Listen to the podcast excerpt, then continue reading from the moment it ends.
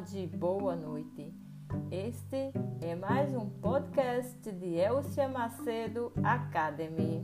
Estamos com o projeto Fábula de Ama de Leite, como disse Platão, a fim de contar mitos gregos por Jean-Pierre Vernant, contribuindo para que essa herança da oralidade passe de uma geração a outra. O episódio de hoje intitula-se Um Alimento de Imortalidade.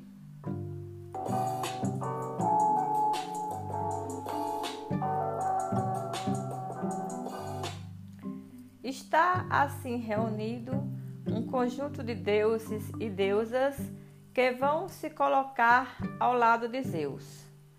Começa então o que se pode chamar de guerra dos deuses, isto é, o enfrentamento entre eles num combate por muito tempo indeciso e que se prolonga por cerca de 10 grandes anos, ou seja, por miríade de anos, já que o grande ano dura 100 anos ou até mil anos. De um lado, reúnem-se em volta de Crono os outros deuses titãs. De outro, reúnem-se em volta de Zeus os que chamamos de Crônidas, ou deuses olímpios. Cada um estabeleceu sua morada, seu campo, no alto de uma montanha, e lutam por muito tempo sem que a vitória penda claramente para um lado ou outro. Agora, o teatro do mundo está não só plantado, mas ocupado, dilacerado por essa guerra interminável entre a primeira geração de deuses e seus filhos. De novo, aqui intervém a astúcia Há várias etapas nessa estranha batalha entre forças divinas. O que é certo é que a vitória será do campo que tiver consigo não apenas a força bruta, mas também a inteligência sutil. Não é a violência acrescida de força a desempenhar o papel determinante nessa batalha indecisa, mas a astúcia e a malícia. Por isso é que um personagem, a que também chamamos Titã, embora pertença à segunda geração, trata-se de Prometeu, filho do Titã Jápeto. Deve passar para o lado de Zeus e lhe dar justamente o que ainda falta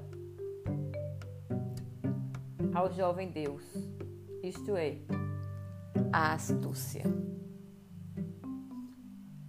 Essa metes,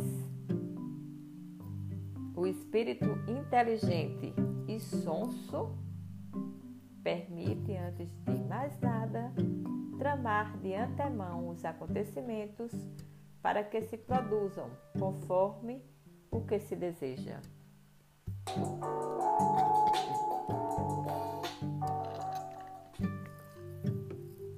Gaia, essa grande mãe, a um só tempo escura e luminosa, muda e particularmente loquaz, explica a Zeus que, para vencer, ele deve juntar os seres aparentados aos titãs, mas que não estão no campo desses últimos.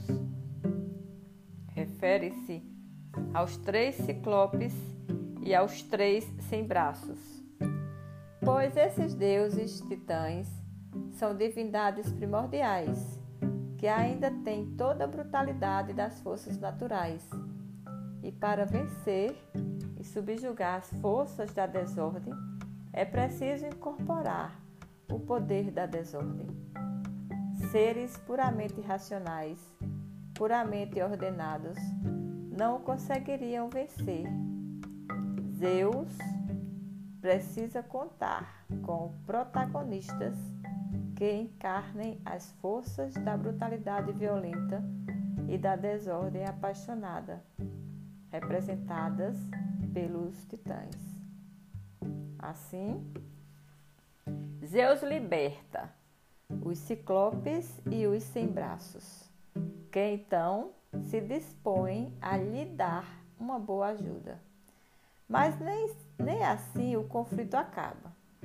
Para que se tornem aliados fiéis, Zeus precisa não só devolver-lhe a, li a liberdade de movimento, depois de os ter tirado da prisão noturna e escura onde Crono os escondera, mas dar-lhes também a garantia de que se combatem ao seu lado terão direito de que se combaterem ao seu lado terão direito ao néctar e à ambrosia, ou seja, a um alimento de imortalidade.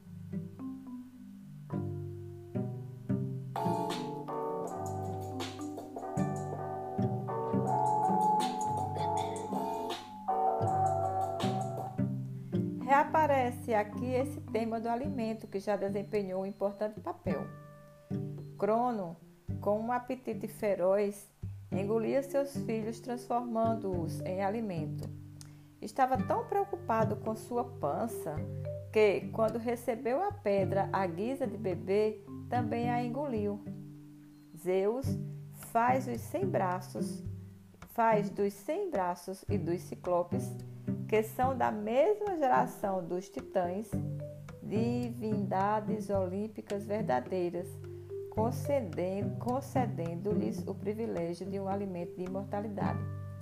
Na verdade, o que caracteriza os deuses do Olimpo é que, ao contrário dos animais que comem qualquer coisa, e dos homens que vão alimentar-se do pão, vinho e carne ritualmente sacrificada, os deuses não se alimentam, ou melhor, eles absorvem um alimento de imortalidade que lhes dá vitalidade interior, a qual, ao contrário da dos homens, jamais se esgota e desconhece o cansaço. Depois do esforço, os homens sentem fome e sede. Devem recarregar as baterias. Os deuses não têm essa preocupação constante. Ao contrário, têm uma forma de existência contínua. O néctar e a ambrosia, que são oferecidos aos sem-braços e aos ciclopes, são a confirmação de que realmente fazem parte das divindades, no sentido pleno da palavra. De um lado, a astúcia sutil, a artimanha. De outro, a força bruta, a violência e a desordem desenfreada que, pelo viés dos ciclopes e dos sem-braços, voltam-se contra os deuses titãs que se encarnam.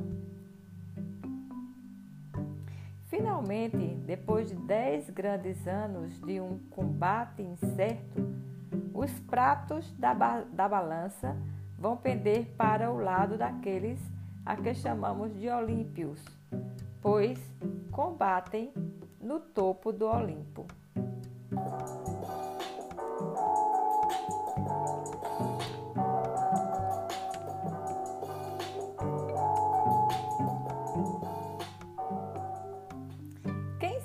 Ciclopes. Como dão a vitória a Zeus? Oferecem-lhe uma arma irresistível, o raio. É Gaia, sempre presente, que lhes dá os meios de fabricá-lo, assim como tirara de seu seio aquele metal branco da foice que armara a mão de Crono. Aqui, mais uma vez, é Gaia que fornece o material. Os ciclopes, com seu olho único, tal como ferreiros, tal como um Hefesto, avant la lettre, detém esse raio que vão pôr à disposição de Zeus para que a qualquer momento ele o utilize. Na mão de Zeus, o raio é um feixe condensado de luz e fogo, incrivelmente poderoso e ativo. Compreende-se que os ciclopes tenham um só olho. É que o próprio olho é como fogo. Para os antigos, para aqueles que pensaram essas histórias, o olhar é a luz que sai do olho, mas a luz que vai surgir do olho de Zeus é justamente o raio. Sempre que ele estiver em real perigo, seu olho vai fulminar os adversários. De um lado, os ciclopes com seu olho, de outro, os hecatoquires, os sem braços, esses monstros que têm um tamanho descomunal e nos braços ou nas mãos, nas kyries, como diriam os gregos, que não fazem a distinção, uma força multiplicada por cem, sendo, portanto, o pulso forte, com os dois triunfos representados pelo olho do ciclope que aniquila e a força do braço que domina. Zeus torna-se de fato invencível.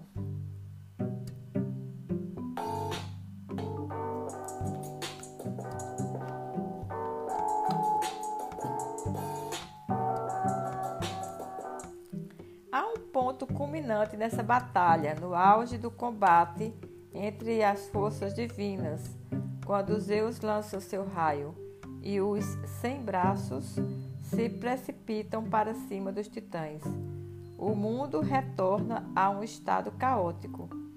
As montanhas desabram, abrem-se rachaduras, e do fundo do Tártaro, onde ali reina a noite, vê-se de repente subir a neblina das profundezas.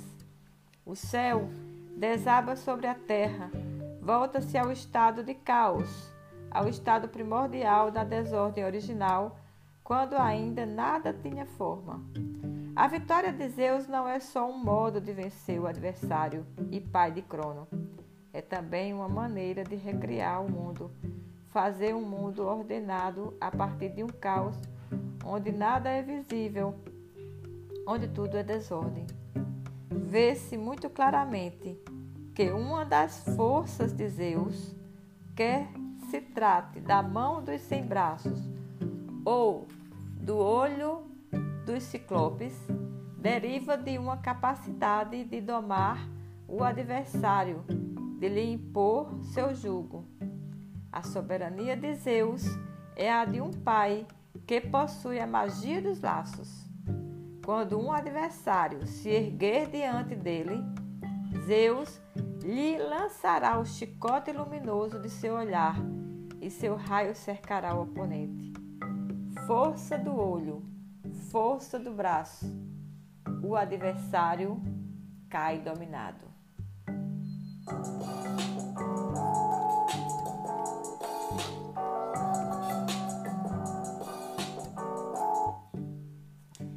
Momento dessa sinistra apoteose da força de Zeus, que implica a etapa necessária de retorno provisório ao caos, os titãs são jogados no chão.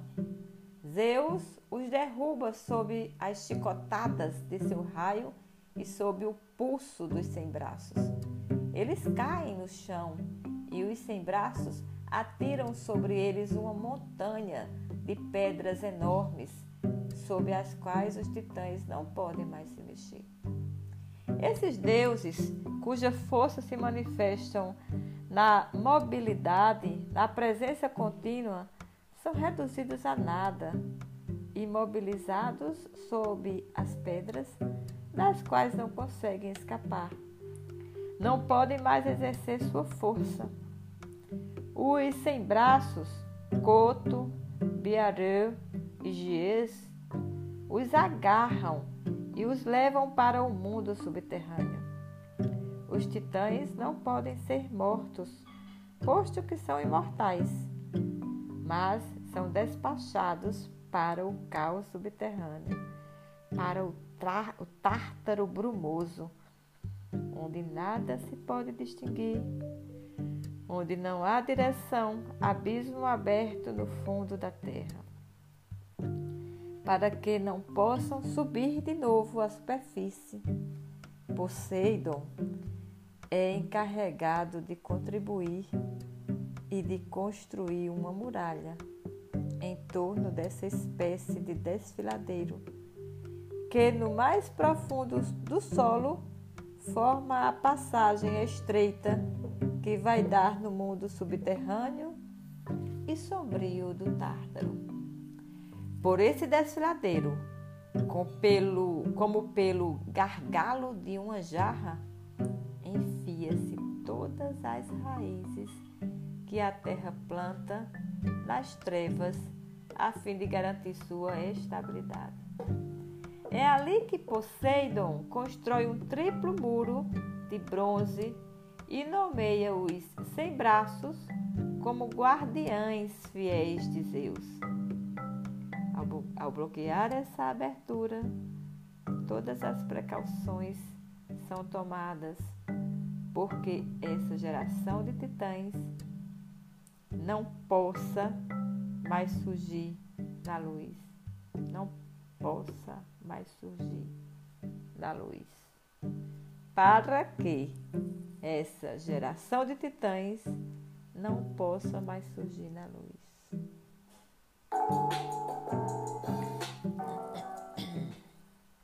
Obrigada por ter ficado comigo até o final. O próximo episódio é sobre a soberania de Deus. Espero você na continuação desse projeto de proclamação na oralidade de mitos gregos contados por Jean-Pierre Vernant, contidos no livro O Universo, os deuses, os homens. E vamos lá!